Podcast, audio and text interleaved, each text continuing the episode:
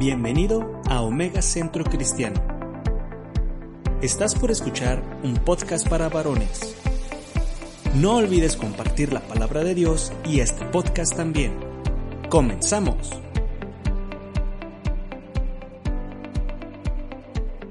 Bien, pues buenas noches a todos, Dios les bendiga, muchos abrazos, saludos. Pues hoy tenemos a un invitado muy especial, a, Luis Carlos, que nos va a compartir en esta noche la palabra a los varones sobre Ezequiel 38. ¿Qué tan cerca está el Señor? Es el tema. Pues adelante, Luis Carlos. Sí, gracias, pastor. Eh, buenas noches a todos. Vamos a empezar con una oración, ¿verdad? Para que el que nos guíe sea el Espíritu Santo y que la palabra que vamos a tocar hoy sea para engrandecimiento y para honor de, nuestro Señor, ¿verdad? Para que Él sea el que tenga el foco principal en esta reunión, no nosotros, ¿verdad? Sino Él, porque Él es el que nos apoya, nos soporta y nos dice lo que ha de venir en el futuro, ¿verdad? Padre, te damos gracias en esta hora por la oportunidad que nos das de estar en compañía del Señor del grupo de varones. Gracias, Señor, porque hoy tocamos un punto muy importante, Señor, en conocer dónde estamos en los últimos días, Señor, como tú lo profetizaste a través de los profetas, a través de tu palabra, Señor, a través de tu Hijo Jesucristo. ¿En qué posición estamos actualmente, Señor, eh, en estos días para que nosotros no nos preocupemos, sino nos ocupemos de las cosas del reino, Señor? Gracias te damos porque Tú eres el que nos sostiene, el que nos soporta, el que nos protege. Y sabemos que estando, Señor, bajo tus alas, nada nos puede tocar.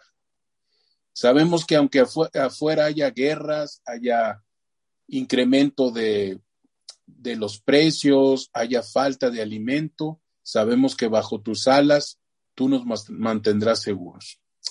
Es pues, Señor, en esta ocasión que tú te pedimos que tú lleves esta reunión que tú hables a nuestros corazones, que tú abras nuestro entendimiento, que tú nos des, Señor, el interés para seguir profundizando en tu palabra, donde tenemos ciencia, donde tenemos conocimiento, donde tenemos paz, donde tenemos eh, eh, ánimo para seguir adelante a través de lo que tú nos, has dejado en la Biblia. Gracias pues te damos y en el nombre de tu Hijo amado, guíanos tú en esta reunión. Amén. Muy buenas noches. Bueno, vamos a, tocar un tema muy interesante, eh, que es la, profecía de Gog y Magog, y ahorita van a ver por qué es interesante. Eh, cuando nosotros, hermanos, vemos la Biblia, pues la Biblia es un libro, ¿verdad? Y nosotros, pues generalmente lo que vemos en un libro son dos dimensiones, el largo, el ancho. Vemos las palabras que hay en este libro y pues como todo libro, hasta ahí podemos llegar. Pero en el caso de este libro tan especial, tiene una tercera dimensión. ¿Qué quiere decir? Que si nosotros leemos la Biblia con la ayuda del Espíritu Santo, los conocimientos, las verdades, la ciencia que hay en este libro se profundiza. Si ustedes vieran la cantidad de información que hay en este libro, de hecho los maestros de la Torá eh, en Israel dicen que todo lo que es, perdón, todo lo que fue, todo lo que es y todo lo que será está escrito en la Biblia, ¿no? Y puede decir uno, oye, pues es una exageración.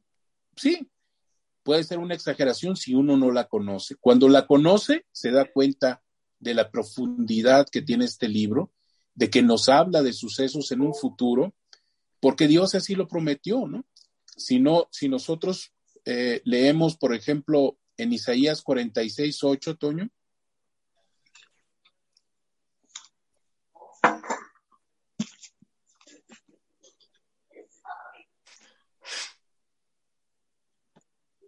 Cuarenta y seis, ocho. Ocho. Dice, acordaos de estos y tened vergüenza, volved en vosotros, prevaricadores. Ese es en Isaías, ¿verdad? Isaías 46, 8. Ok, no, este, e, era otro, pero bueno. Este, vamos a, a empezar eh, este estudio leyendo el Salmo 23, Toño, por favor.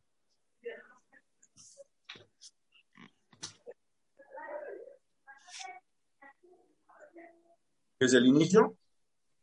Nada más, sí, yo te digo dónde, dónde eh, terminar. Sí, desde el inicio y ahorita te digo dónde, dónde pares, ¿no? Eh, Jehová es mi pastor, nada me faltará. En lugares de delicados pastos me hará descansar. Junto a aguas de reposo me pastoreará. Confortará mi alma. Me guiará por sendas de justicia por amor de su nombre. Hasta ahí, grande. Así que es hasta ahí. O sea, lo que nos promete aquí el Señor es tenernos protegidos, tenernos cuidado, cuidados, a pesar de lo que exista afuera, ¿no? Y aquí me llamó la atención, eh, sobre todo en estos días que nosotros tenemos que, pues, tener nuestra confianza en Él. Vemos circunstancias que anteriormente no se daban y bueno, pues a lo mejor en, en nuestro periodo de vida nunca habíamos visto eh, cambios tan radicales como lo que estamos viendo ahora, pero si nosotros vemos en la Biblia, pues esto ya está escrito. En los últimos días, todos los cambios no se van a dar de una forma eh, con la misma cadencia que estamos acostumbrados, sino que todos se van a, acelerar, ¿no? El tiempo que se utiliza en, en, en el griego es cronos para un tiempo normal, ¿verdad? Pero cuando hablamos bajo el esquema del tiempo tacos, quiere decir que hay una revolución, que hay una mayor cantidad de eventos. Es como el tacómetro que tenemos en nuestros, en, nuestros um, autos, ¿verdad? Que cuando nosotros aceleramos, pues vemos que la, la flecha avanza mucho más rápido, porque hay un, sí es un tiempo, pero es una serie de revoluciones que se están dando en el mismo, ¿no? Y aquí un detalle muy interesante donde dice me guiará por sendas de justicia. En el hebreo original no dice sendas de justicia, dice círculos de justicia. Entonces, cuando uno lo dice, pues, ¿qué relación hay entre, entre círculos y sendas? En el desierto de Judea, cuando los borregos y las cabras pastan, lo hacen alrededor de una colina y forman un círculo. Cuando ellas van caminando y comiendo, forman un círculo. Entonces, lo que nos quiere de decir aquí el salmista es, Jehová es mi pastor, ¿verdad? Y el círculo de su justicia es aquel que no tiene inicio ni término, ¿sí? Entonces, eso es, me pareció muy bonito compartirlo con ustedes porque su justicia no tiene ni inicio ni término, ¿verdad? Y él, pues, como nosotros lo, lo consideramos, sigue siendo nuestro pastor. Ok, vamos a, a empezar eh, dentro de la, de la conversación que vamos a tener hoy eh, del uh, Ezequiel 38, pero hay que, antes de esto hay que recordar una serie de, de circunstancias, ¿no? En el, en el libro del profeta Ezequiel, nosotros podemos ver eventos en orden cronológico, no es que acá hay una profecía y más adelante hay otra, sino lo que se ve aquí es una sucesión en el tiempo de eventos que van a suceder. ¿Qué tan probable es que un hombre en la mitad del desierto, como Ezequiel, sin internet, sin celulares, sin iPad, sin computadoras, pudiera haber visto lo que iba a suceder 2700, 2800 años adelante en el tiempo? Pues pues yo diría que es, menos que cero, ¿verdad? Es como si a mí me dijeran, a ver, cuéntanos qué va a haber en el año 4900 de nuestra era, en el dado caso de que llegáramos a vivir tanto, ¿no? Pues no lo podría hacer. No podría mencionar un evento en 2700 o 2800 años adelante, pero él vio una serie de eventos, no nomás uno. Y estos eventos se refieren a lo que es la restauración del pueblo de Israel. Y estos eventos se inician en el capítulo 36, donde el Señor, a, través de su profeta, le dice que le diga a la tierra que se prepare para recibir a su pueblo. En el 37 le dice que él traerá al pueblo de donde esté regado en el mundo y lo pondrá de regreso en los montes de Israel, en su tierra original, ¿no? Eh, y esto se cumple, eh, esta profecía, yo creo que el más vívida, la más vívida imagen que podemos tener de esta profecía es en la Segunda Guerra Mundial, ¿no? Donde casi seis millones de judíos fueron este, masacrados por, por Alemania y pues básicamente lo que quedó de ellos fueron huesos, ¿verdad? Pero Dios le dice, profetiza a esos huesos, que vivirán otra vez. Y no solo eso, que yo los voy a regresar a su tierra, de donde quiera que se encuentren. Y luego ya viene la, la, parte de, lo, que lo que es la invasión de Gog y de Magog en el 38 y 39. Entonces, al final, si quieren, hablamos unos dos, tres minutos de lo que estamos viendo ahorita entre Rusia y Ucrania, pero lo que quiero decirles es que hoy mismo ustedes prenden la televisión y ahorita están viendo eventos proféticos. ¿Por qué? Porque de Ucrania y también ya de Polonia están regresando judíos a Israel. La semana pasada hubo un día que llegaron tres mil eh, la ciencia judía eh, para repatriar a, los que están fuera de Israel está trabajando a marchas forzadas, están enviando aviones para recuperar a toda esa gente. Entonces, hoy, hoy mismo no necesitamos ir muy lejos. Con su celular, con su computadora, con su... Pueden ustedes ver la profecía cumpliéndose en Ucrania y en Polonia. Posteriormente serán de otros países, ¿no? Ya ha habido eventos de, de éxodo de, de judíos franceses que han regresado por los atentados que han sufrido a Israel. Entonces, pues la palabra de Dios se cumple, es fiel, ¿verdad? Y, y nosotros aquí lo que vemos es, no es que, no es que no, no es que necesitemos saber si es fiel, lo sabemos, ¿verdad? Por, por, el, por la fe que tenemos. Pero aquí lo comprobamos de que de que se, se cumple al pie de la letra. Muchas veces no entendemos, no entendemos por qué suceden tales o cuales e, eventos, pero Dios sí es como un rompecabezas que Él va formando, que Él va uniendo. Y a lo mejor ahorita no entendemos por qué sucede tal o cual cosa, ¿verdad? Em, y, y, vamos a ver más adelante por qué en el 2014 Rusia se anexó Crimea. Eh, hay una razón técnica para eso. Y, vamos a ver que pues todo esto está dentro del plan de Dios, ¿verdad? Nos guste o no, está dentro del plan de Dios. Entonces nosotros lo que tenemos que hacer es orar, pedir la guianza del Espíritu Santo para poder entender lo que estamos viendo, ¿verdad? Una gente que no tiene ningún conocimiento de eso, pues a ella es una guerra más, una guerra menos. Pero si nosotros podemos ver como la gente de la tribu de Isaacar, todos estos eventos, todas estas estaciones que se están dando, podemos saber cuáles son los eventos que vienen hacia un futuro. Y esperemos que no nos toque ver el cumplimiento de la profecía de Ezequiel 38, esperemos ya estar en otro lugar, un lugar celestial, ¿verdad? Eh, porque lo que se viene eh, pues va a ser bastante duro, ¿no? O sea, antes nosotros veíamos una guerra, pues sí, bueno, pues, muy lamentable, pero allá quedó el efecto. Hoy vamos a sentir el efecto de esta guerra aún en nuestras casas. Eh, es un evento que tiene eh, implicación mundial, ¿verdad?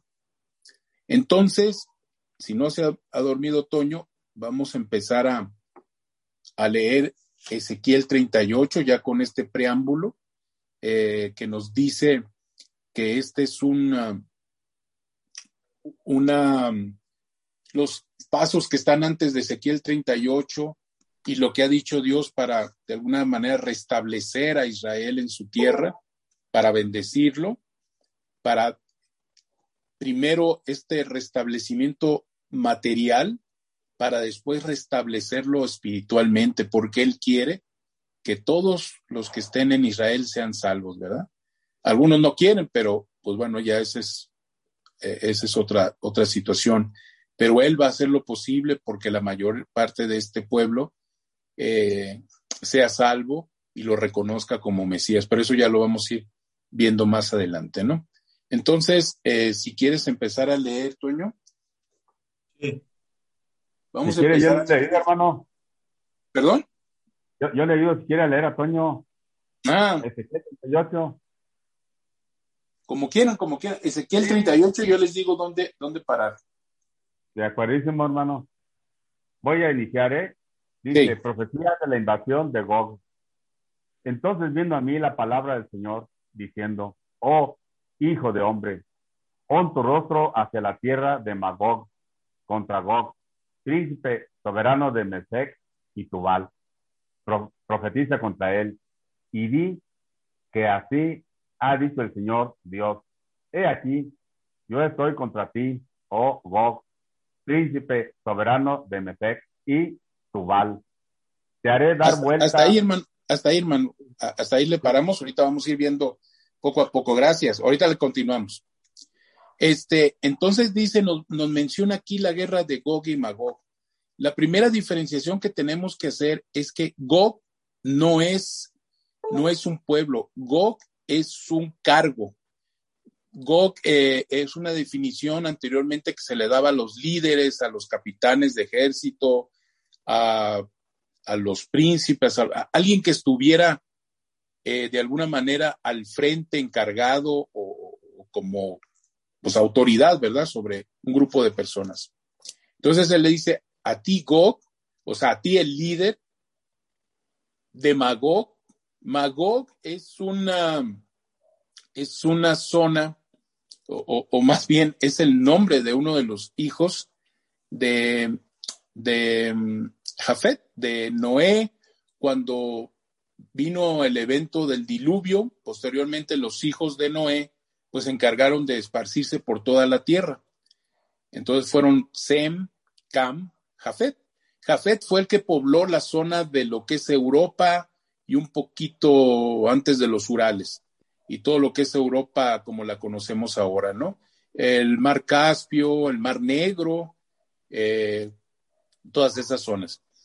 Em, hubo otros, por ejemplo, Togarma, que se fincó, y, y, la Biblia los define por nombres, pero también define una zona geográfica, ¿no? porque es como decir ahora Lázaro Cárdenas, Michoacán. Pues Lázaro Cárdenas fue un personaje, pero yo sé que es un puerto de Michoacán, ¿no? O puedo decir San Miguel Allende. Yo sé que fue un personaje de la historia de México, pero también sé que es un pueblo, ¿no? donde, donde ahora este, eh, se posa una, una comunidad de gente de San Miguel Allende. Entonces, esto mismo sucede con este, con este tipo de, de identificaciones, ¿no?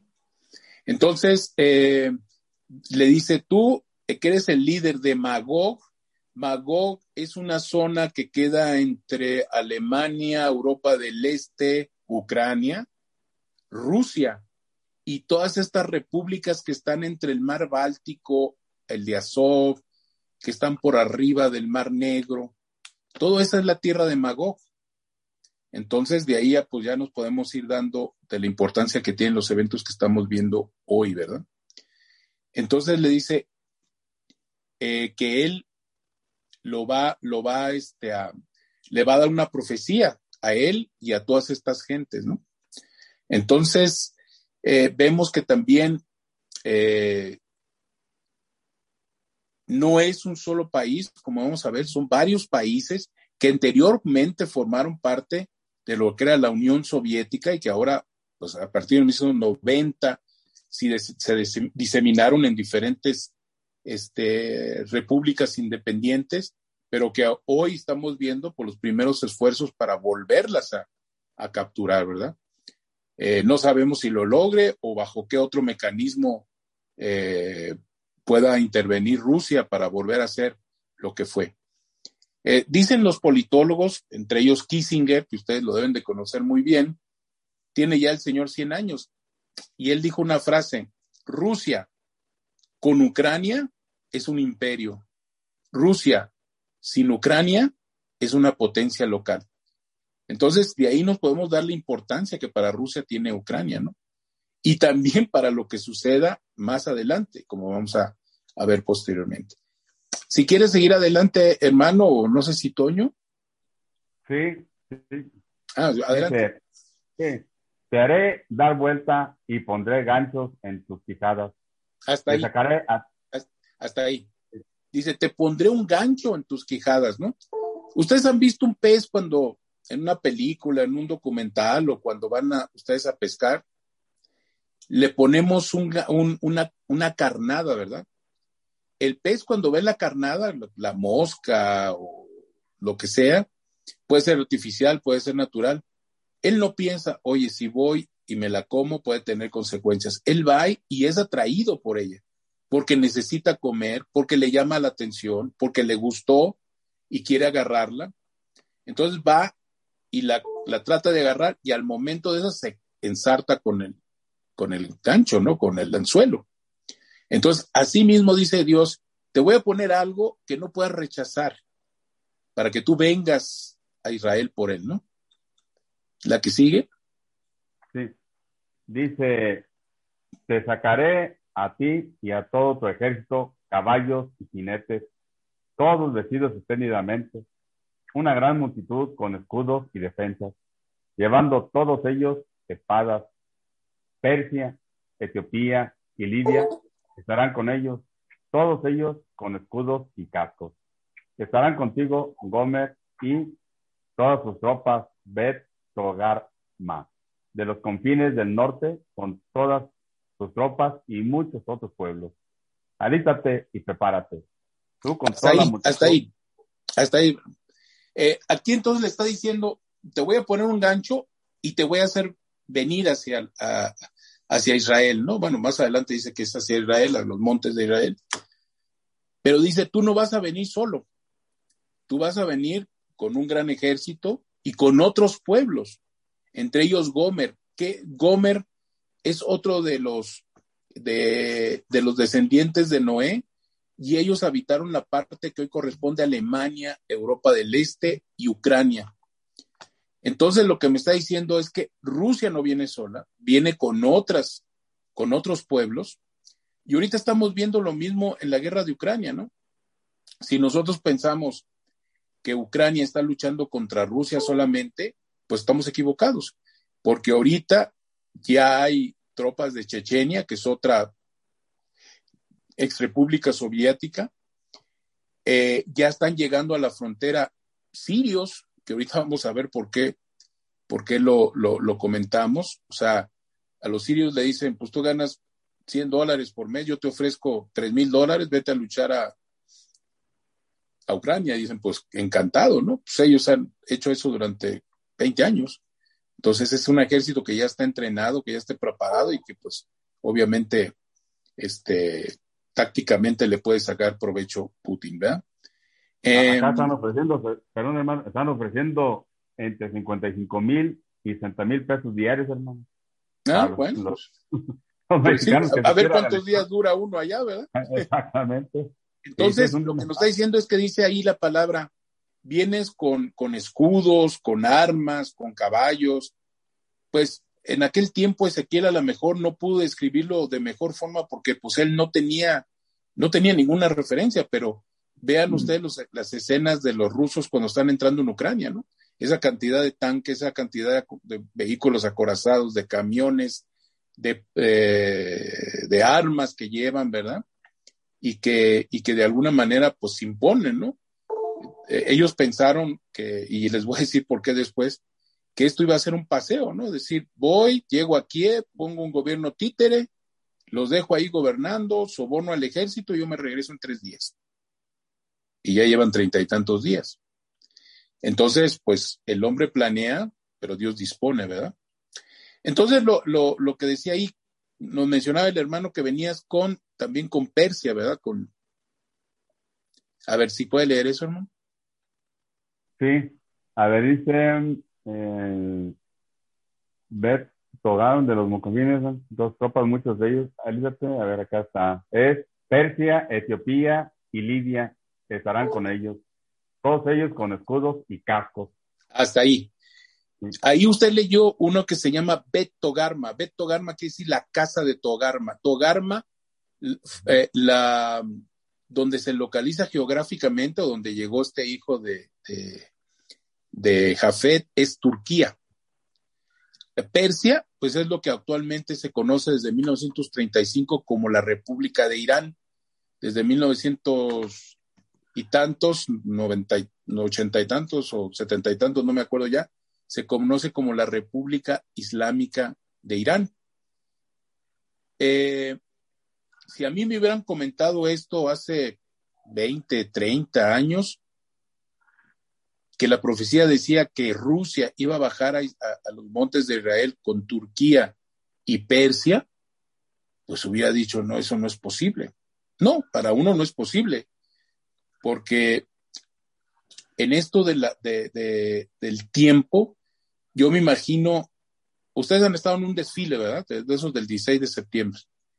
Cuando está uno parado enfrente, pues está viendo que pasan caballos, que pasan camiones, que pasan los marinos, que pasan este, la Cruz Roja, pero es lo que ve. O sea, yo te digo ahorita, yo estoy viendo ahorita a los soldados que van desfilando. Ahí están los marinos. Es lo que estoy viendo yo ahorita. Pero imagínense que Dios está arriba en un dron. Él puede ver todo lo que es la columna del, del, desfile, desde las banderas que salen primero hasta los charros que vienen hasta atrás. Entonces él tiene la capacidad, porque él no está regido por las leyes del tiempo como nosotros, ni del espacio. Él tiene la capacidad de ver hacia adelante y hacia atrás. Entonces él conoce lo que viene adelante. Por eso, a través de los profetas nos dice, esto es lo que va a pasar. No necesitas creerlo o no creerlo, eso es lo que va a pasar. ¿Sí? ¿Por qué digo que no, no se hubiera entendido, no se hubiera creído? Porque Turquía es el segundo ejército más grande de la OTAN.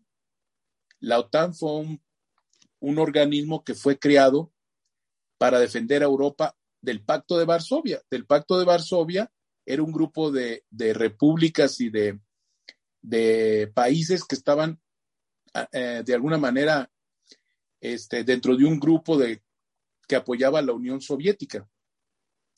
Entonces, en ese tiempo, pues hubiera sido imposible, ¿verdad? Pero si ustedes ven las noticias de hace algunos meses, de hace algunos años, hemos visto que Turquía ya ha hecho algunas cuestiones militares con Rusia. Ninguno de los dos se quiere y tan no se quieren que, por ejemplo, ahorita Turquía está apoyando a Ucrania. Si ustedes ven los drones que está utilizando Ucrania para eliminar a la artillería y a los tanques eh, de Rusia, los, drones son turcos. Entonces, pero esto cambia, ya no digo de mes a mes o de semana a semana, sino de día a día. Lo que ahorita puede ser enemigo, mañana puede ser amigo, ¿no? Y de hecho, de hecho ahorita, eh, y más en, la, en el cuando fue el gobierno de Benjamín Netanyahu, tenía mucho, mucha relación con Rusia.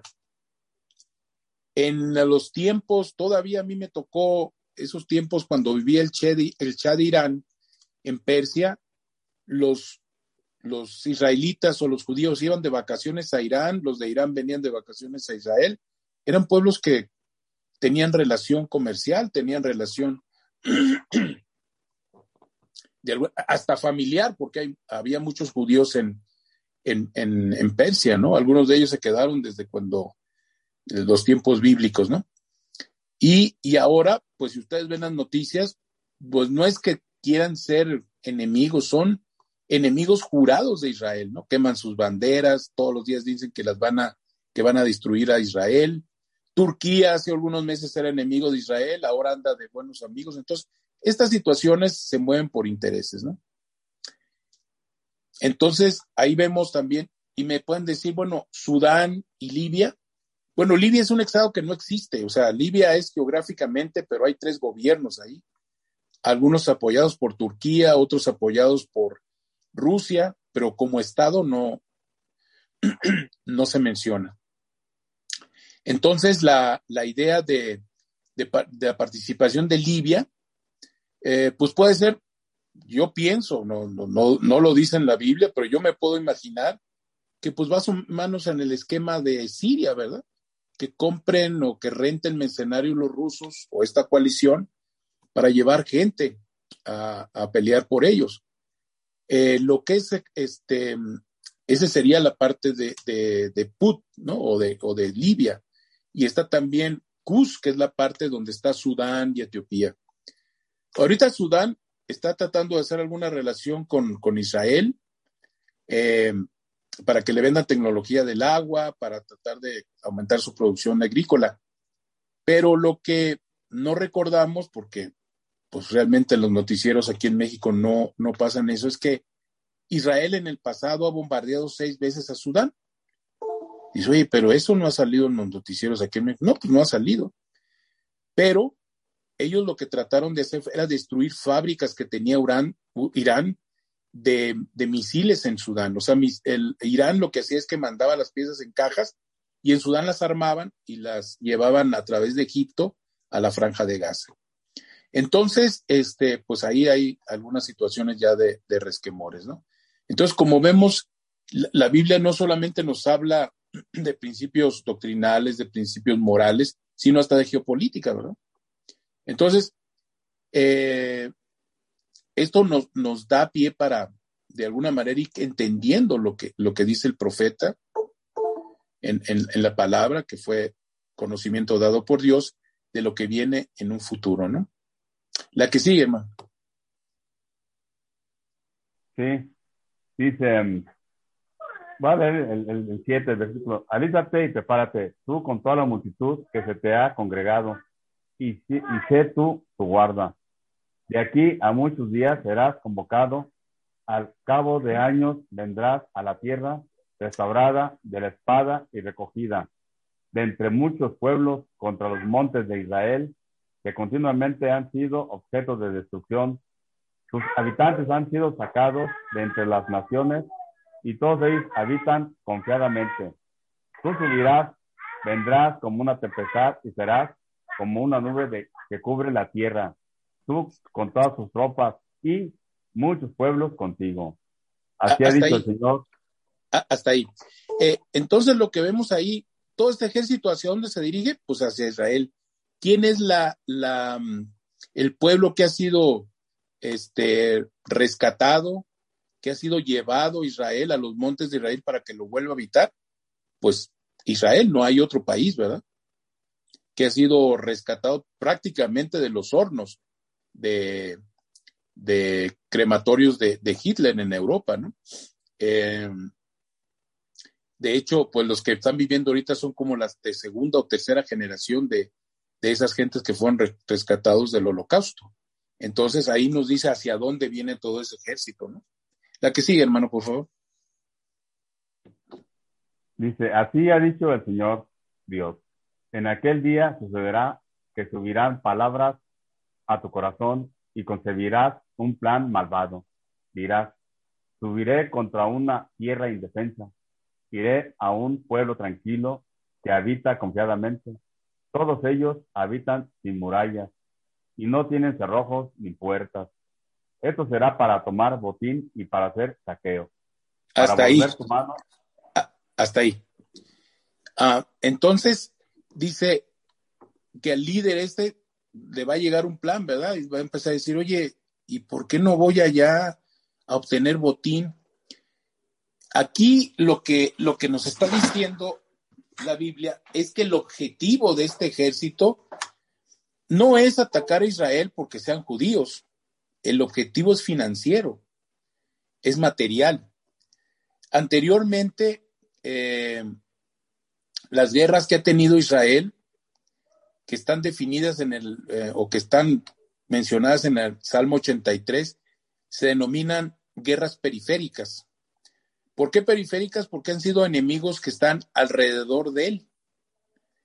Eh, Líbano, Siria, Jordania, Egipto, y eh, a eso se le llaman guerras periféricas. ¿Cuál era el objetivo de estas guerras?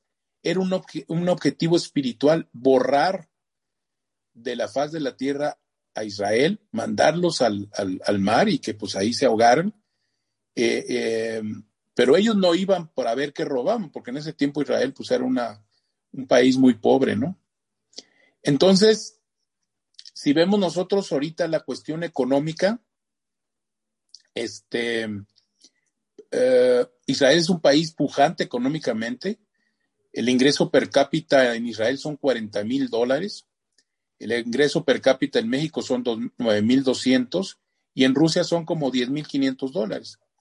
Entonces Rusia, aunque se vea muy aparatosa, aunque se vea una potencia, no es una potencia económica, es una potencia militar, porque desde siempre les ha gustado las armas, les ha gustado conquistar, les ha gustado subyugar a otros pueblos. Entonces es una potencia militar. Rusia no ha sido un país tranquilo. Entonces te va a llegar ahí un plan, vas a decir, oye, pues ¿por qué no voy y les robo lo que tienen? Y ahorita, ¿qué es lo principal que les puede interesar? ¿Cuál es esa, ese, ese cebo o esa carnada que, que les puede estar interesando? El gas. Israel es uno de los mayores productores de gas, como lo es Rusia. Rusia, sus principales exportaciones son gas, petróleo y carbón. Y sí, exportan otra serie de cosas como granos, como minerales, pero lo principal son esos. De hecho, varios de los uh, gasoductos que, que, llevan el gas hacia Europa, que es su principal cliente, sobre todo Alemania, pasan por Ucrania. Entonces era otra de las cosas, pues ahí que estaba en disputa. Rusia se puso a hacer dos, dos eh, gasoductos que van por el mar, que salen desde el norte, se llama Nord Stream 1 que quiere decir corriente del norte 1, y Nord Stream 2, que es corriente del norte 2. Esa se terminó, pero no se ha abierto porque Alemania la, la prohibió. Entonces, a través de ese gas iban a tratar de darle la vuelta a Ucrania y mandar el gas sin ningún problema. Eh, pero resulta que ahora, en los últimos años, Israel ha incrementado su presencia como productor de gas y de hecho, en el, en el gobierno de Trump había un proyecto que se llama ISMED, que era un gasoducto que iba de Israel a Chipre, Grecia y, y, de ahí a Italia. Y de ahí se conectaba con los troncales de, de gasoductos de toda Europa. Eh, la gran venta que tenía este gas es que costaba un tercio de lo que costaba el gas ruso. ¿Por qué no se hizo? Porque Alemania lo impidió. Alemania, acuérdense que está en la tierra de Gomer. Entonces, eh, puede ser uno de los hechos ahí que de alguna manera entran en el plan de Dios, ¿no? Eh, si podemos, em, ah, perdón, otra de las cosas que menciona ahí la palabra es que dice que son, es gente que vive tranquilamente. Ah, Israel no ha vivido tranquilo desde su inicio, desde el 48, siempre ha estado en guerra, pero últimamente, debido a su poderío, debido a su importancia económica, eh, pues de alguna manera se ha sentido más seguro, ¿no? Debido a las armas que tienen. Eh, tienen un, un, sistema que se llama cúpula de hierro, que es la que lo defiende contra los misiles que le envía Gaza y Hamas.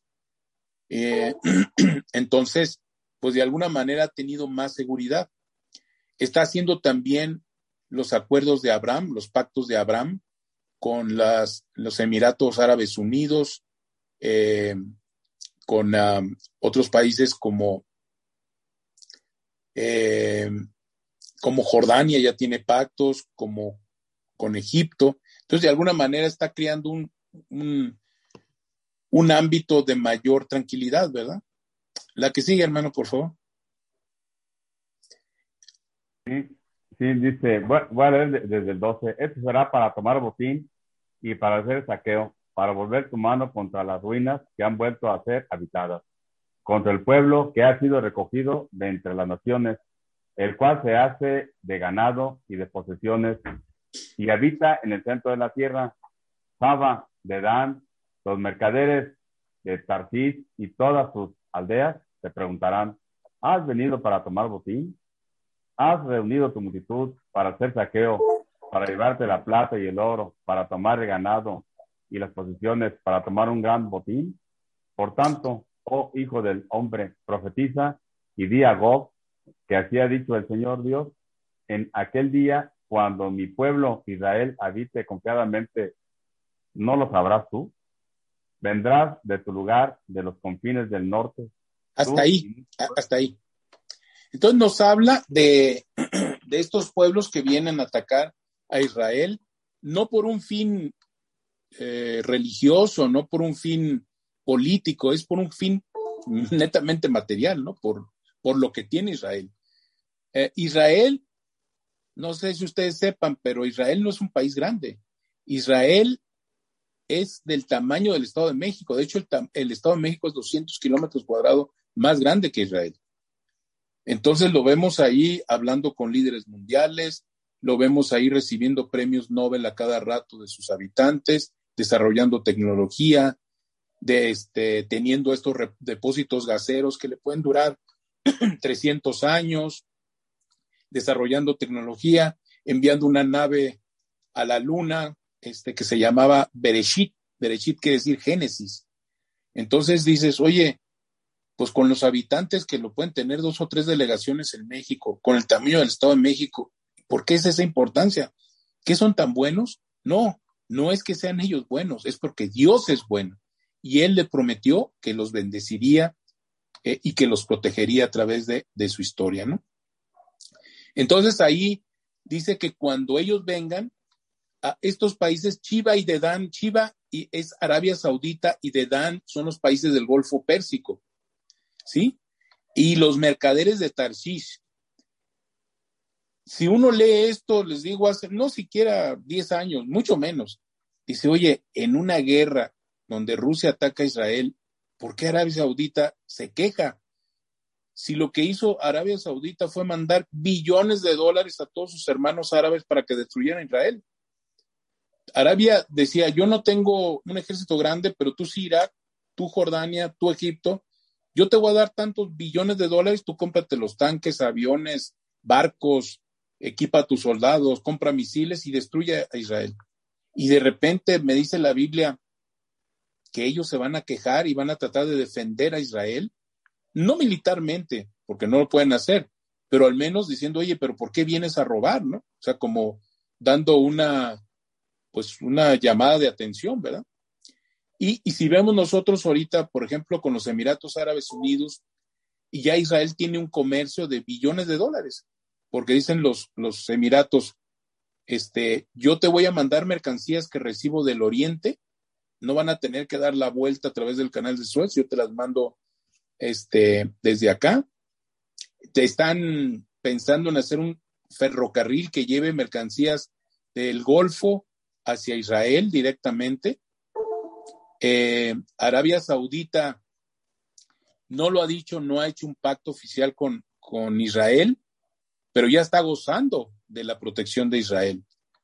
Porque en el, en el en, en Oriente, sobre todo en estos países del Medio Oriente, a ellos lo que les llama la atención es que, es que un país sea poderoso. Y lo que están viendo en Estados Unidos, pues es un país que dejó tirado allá 80 billones de dólares en armamento y salió corriendo asustado. Entonces ellos dicen, no, no, no, no, este no nos puede garantizar la defensa. Y empiezan a buscar y dice, ¿quién puede? Pues Israel. Israel tiene la tecnología, tiene las armas para defendernos este, en caso de una guerra. Entonces están diciendo, pues aquí lo que nos importa es defendernos nosotros. Además hay otro componente. Como ustedes vieron, dentro de estos países que van a atacar Israel viene Irán o Persia, como se conocía anteriormente. Y Arabia Saudita y los estados del Golfo son enemigos jurados de Irán. Pero ¿por qué si los dos son musulmanes? Sí, nada más que unos son sunitas y otros son chiitas. Entonces, el odio entre ellos es mucho mayor que el odio que le tienen a Israel. Eh, Turquía también es sunita. Entonces, eh, pues ahí nos dan, nos dan algunos ejemplos de por qué van sucediendo estas cosas, ¿no? Los mercaderes de Tarchis, eh, ahí algunos estudiosos refieren que, que puede referirse a lo que es Inglaterra, porque dice los, los mercaderes de Tarsis y sus príncipes, o sea, todos aquellos que salieron de ese, de ese estado, de ese imperio, como pueden ser Estados Unidos, Canadá, Australia, todo lo que es la comunidad británica, ¿no? Entonces, este, dicen, oye, pero pues en caso de que Israel sea atacado, Estados Unidos lo va a defender. Pues hasta hace dos años sí, hoy no. Y lo estamos viendo, ¿no? Estados Unidos está tratando de hacer un pacto con Irán y le quiere regresar billones de dólares para que ellos digan que no van a fabricar armas nucleares. Los armas nucleares casi las tienen listas. Entonces Irán dice, sí, hombre, yo te firmo lo que quieras. Este, con tal de que me regreses dinero que yo necesito para armarme. ¿no? Ah, ahora, Rusia y Rusia y, eh, y actualmente lo que es Irán son amigos. No, no son amigos, pero a Rusia lo que lo mueve son los negocios. Rusia lo que quiere es vender armas a Irán y si a Irán recibe un montón de dinero, pues le va a comprar armas a, Rusia, ¿verdad? Y a, Israel, pues ahorita lo que le conviene es de tener de amigo a Rusia, entre comillas, porque si no, si no, si ese lugar en el Medio Oriente no lo ocupa, no lo ocupa Rusia, lo va a ocupar eh, Irán. Entonces dice, pues este le desconfío, pero el otro sí me va a matar. Entonces, este, ahorita pues, son amigos por conveniencia, ¿verdad? Entonces, eh, vamos a ver también que,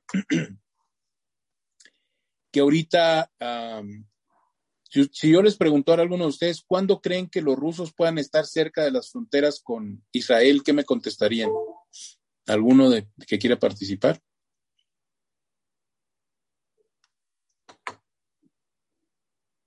¿Sí se escucha?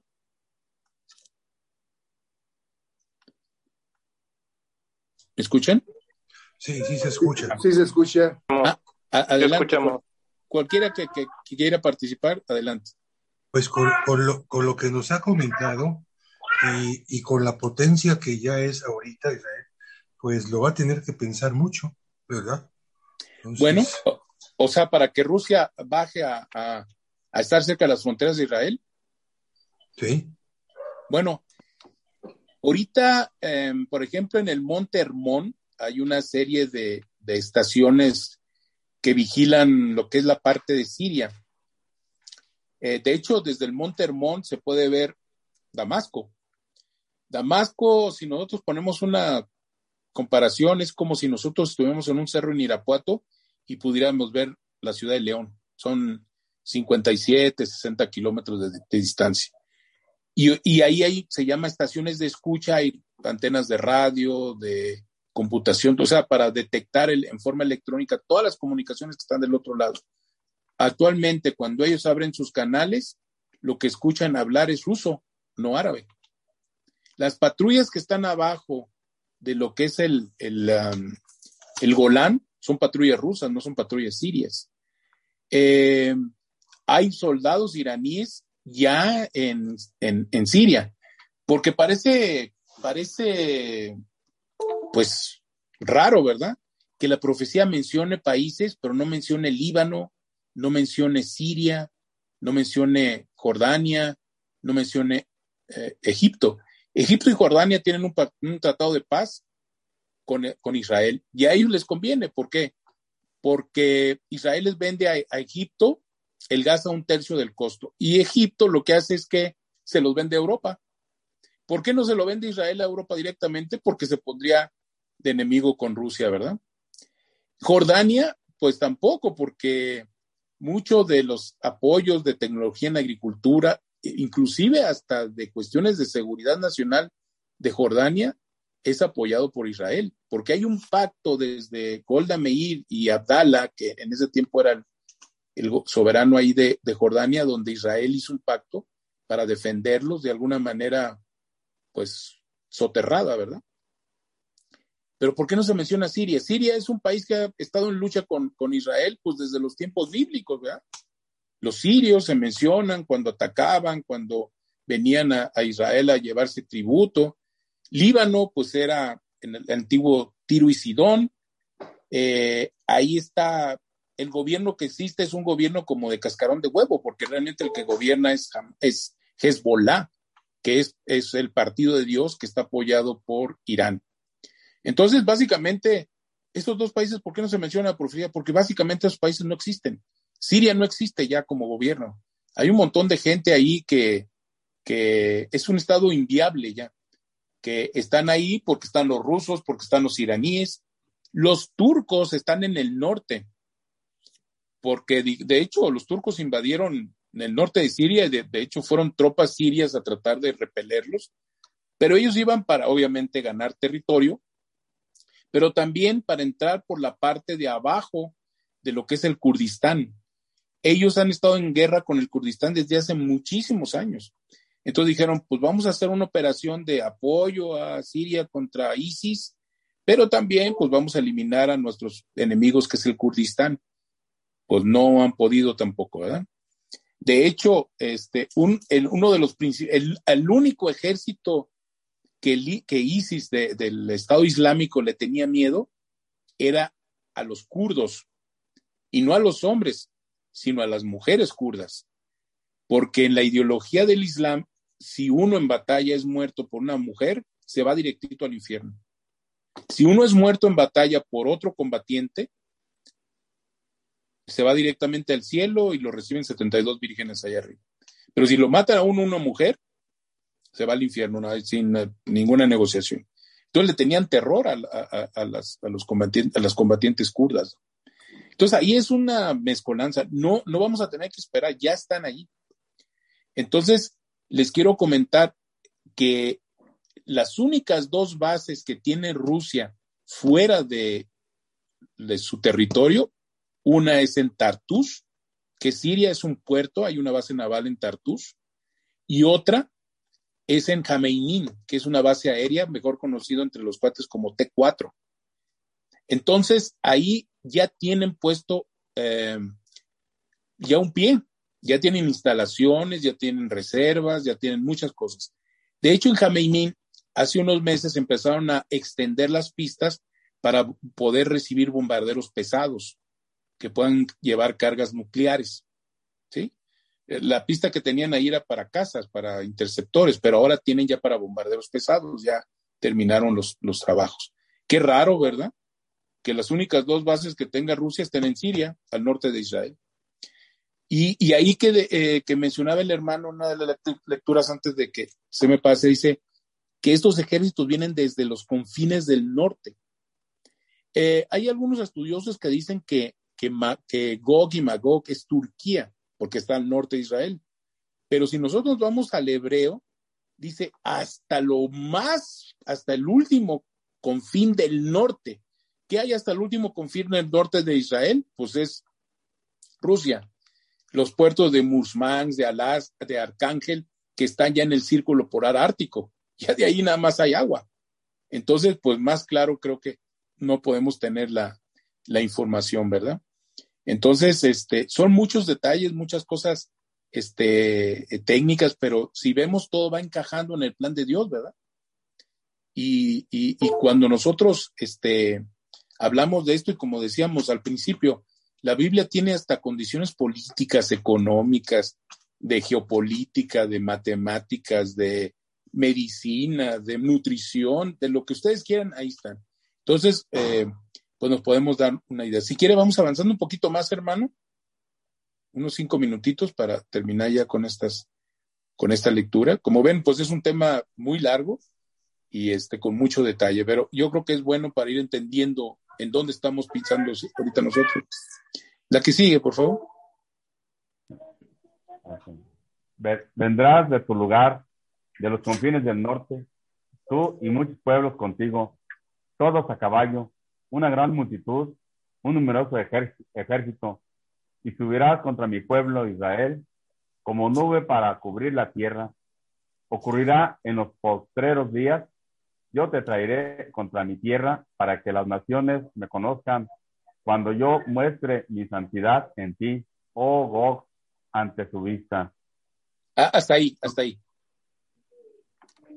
Entonces aquí vemos que dentro de la restauración de, de Israel, pues hay, un, hay una parte material que ya hemos estado viendo, ¿no? Donde él eh, le da la orden a través del profeta a la tierra para que florezca, para que traiga fruto.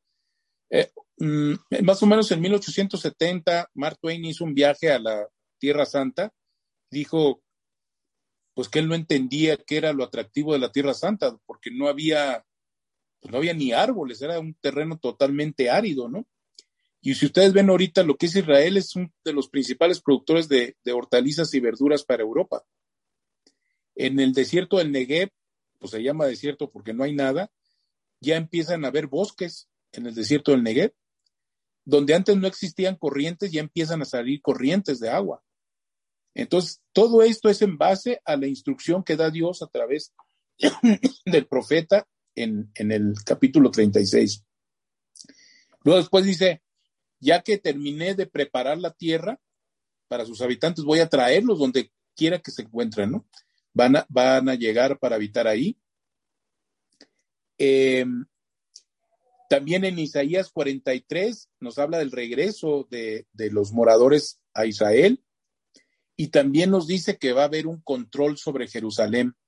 Esto se logró cuando yo ya estaba vivo, en el 67. Yo me acuerdo una revista muy famosa que hubo, que ya no existe, creo, se llama Time and Life.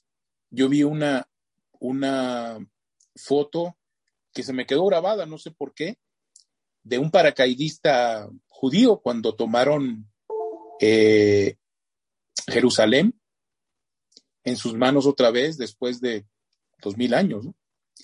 Y, y, después viene otra parte donde ya este, viene lo que es la restauración espiritual para lo que es este lo que es Israel, ¿verdad? Ya te, ya te restauré materialmente, ahora te voy a restaurar espiritualmente.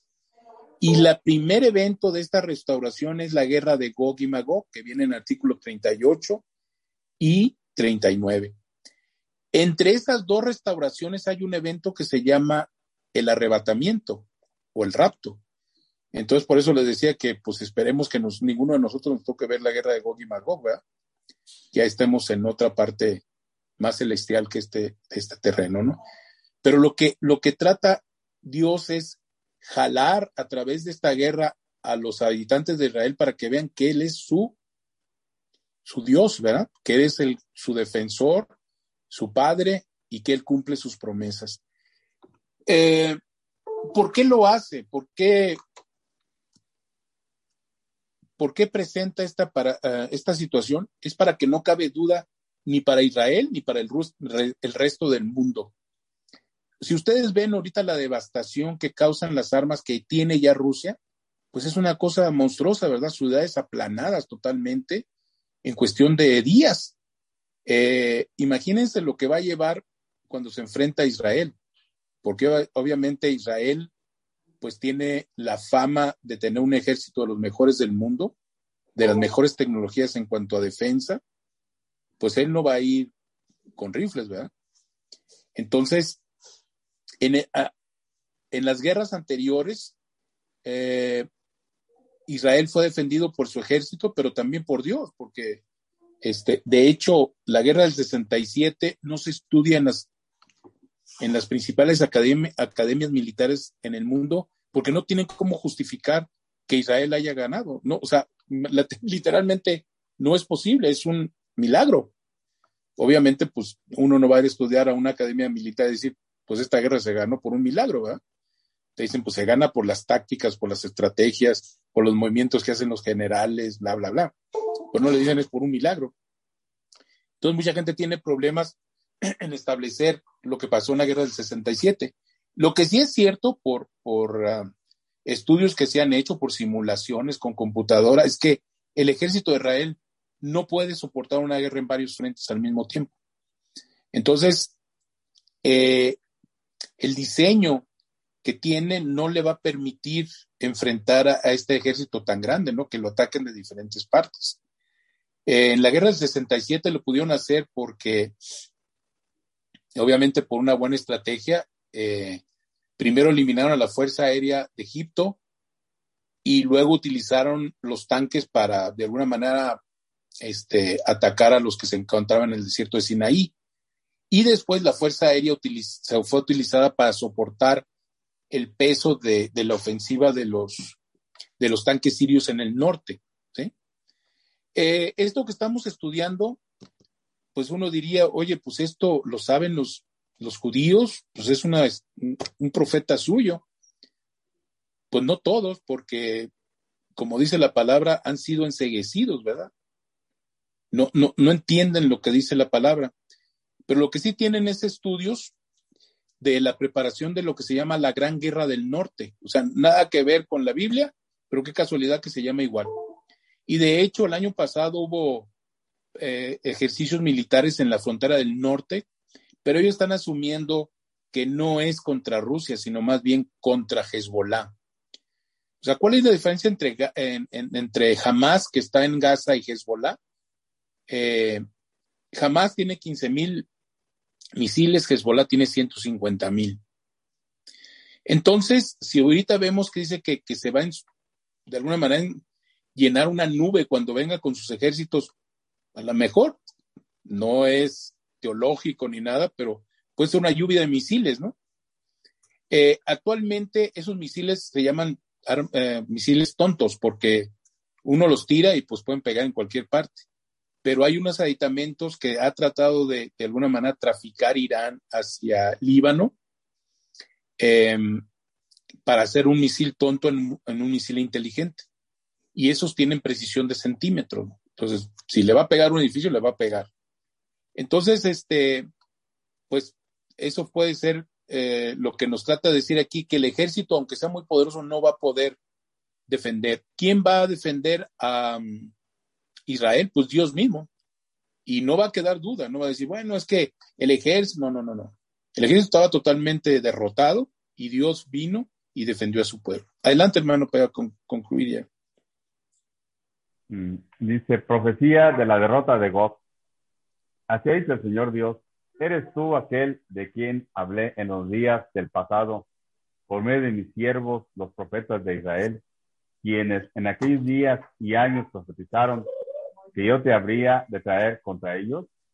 Ocurrió en aquel día cuando Gog venga contra la tierra de Israel, dice el Señor Dios, que estallará mi ira en mi rostro, porque en mi celo y en el fuego de mi indignación, digo que en aquel día habrá un gran terremoto en la tierra de Israel, y temblarán ante mi presencia los peces del mar, las aves del cielo, los animales del campo, todo reptil que se desplaza sobre la tierra y todos los hombres que están sobre la faz de la tierra.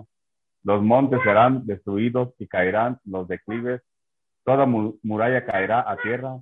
En todos mis montes llamaré a la espada contra Gog, dice el Señor Dios, y la espada de cada uno estará contra su hermano, con peste y con sangre. Entraré en juicio contra él, sobre él, sobre sus tropas y sobre los muchos pueblos que están con él. Haré caer lluvia torrencial, piedras de granizo, fuego y azufre. Mostraré mi grandeza y mi santidad. Así me daré a conocer ante los ojos de muchas naciones y sabrán que yo soy el Señor. Así es, para que no haya duda, Él va a utilizar medios no convencionales, digamos, para destruir estos ejércitos que vienen contra, contra su pueblo, ¿no? Nos dice de terremotos, nos dice de pestes, nos dice de un montón de, situaciones. Creo que por aquí vamos a terminar ahorita y en la, la, la, siguiente ocasión vamos a hablar de lo que es este, lo que es Ezequiel 39, ¿no? Para que podamos ir viendo todavía más la precisión y la exactitud de estas profecías, ¿no? Si ustedes agarran un, noticiero de CNN y agarran la Biblia, la Biblia sigue siendo más precisa a nivel de milímetros que lo que podamos ver en un noticiero. Entonces, eh, su palabra se cumple, su palabra es fiel y pues nosotros servimos a un Dios vivo, no es un Dios que se quedó en la literatura, es un Dios que está actuante.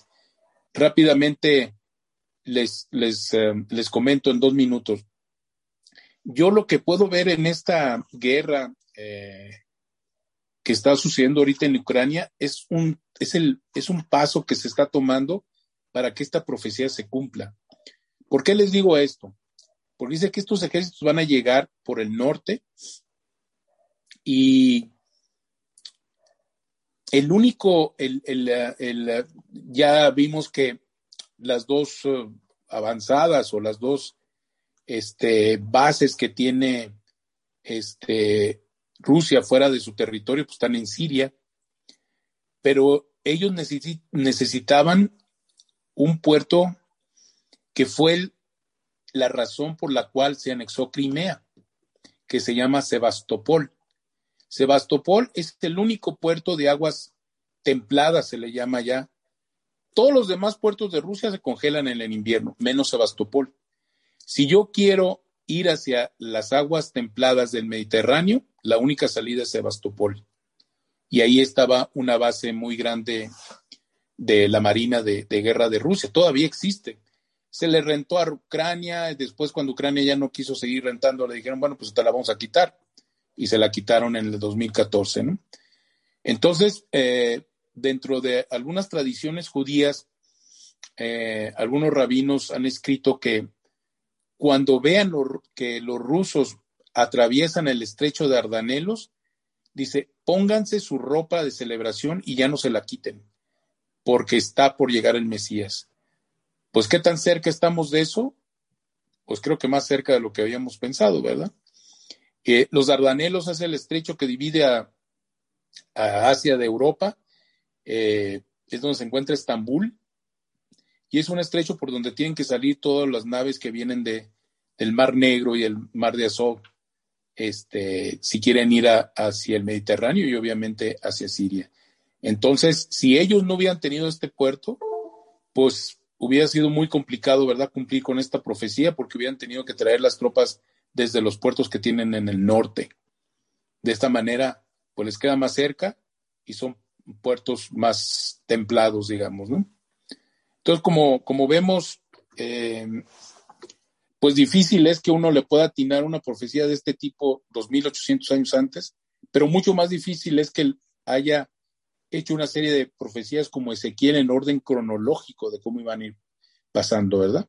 Con el objetivo de, de Dios de traer a su pueblo de regreso a Él y demostrarles su amor y que sigue cuidándolos, que sigue bendiciéndolos y este y que son la niña de sus ojos, ¿verdad? Este, entonces es, importante ir conociendo estas, esta serie de, situaciones. Otra cosa es que, ya para cerrar, la guerra de Gog y de Magog es la última batalla que pelea Israel como un Estado soberano, como un Estado independiente, con un ejército independiente. Es la última ya como Estado.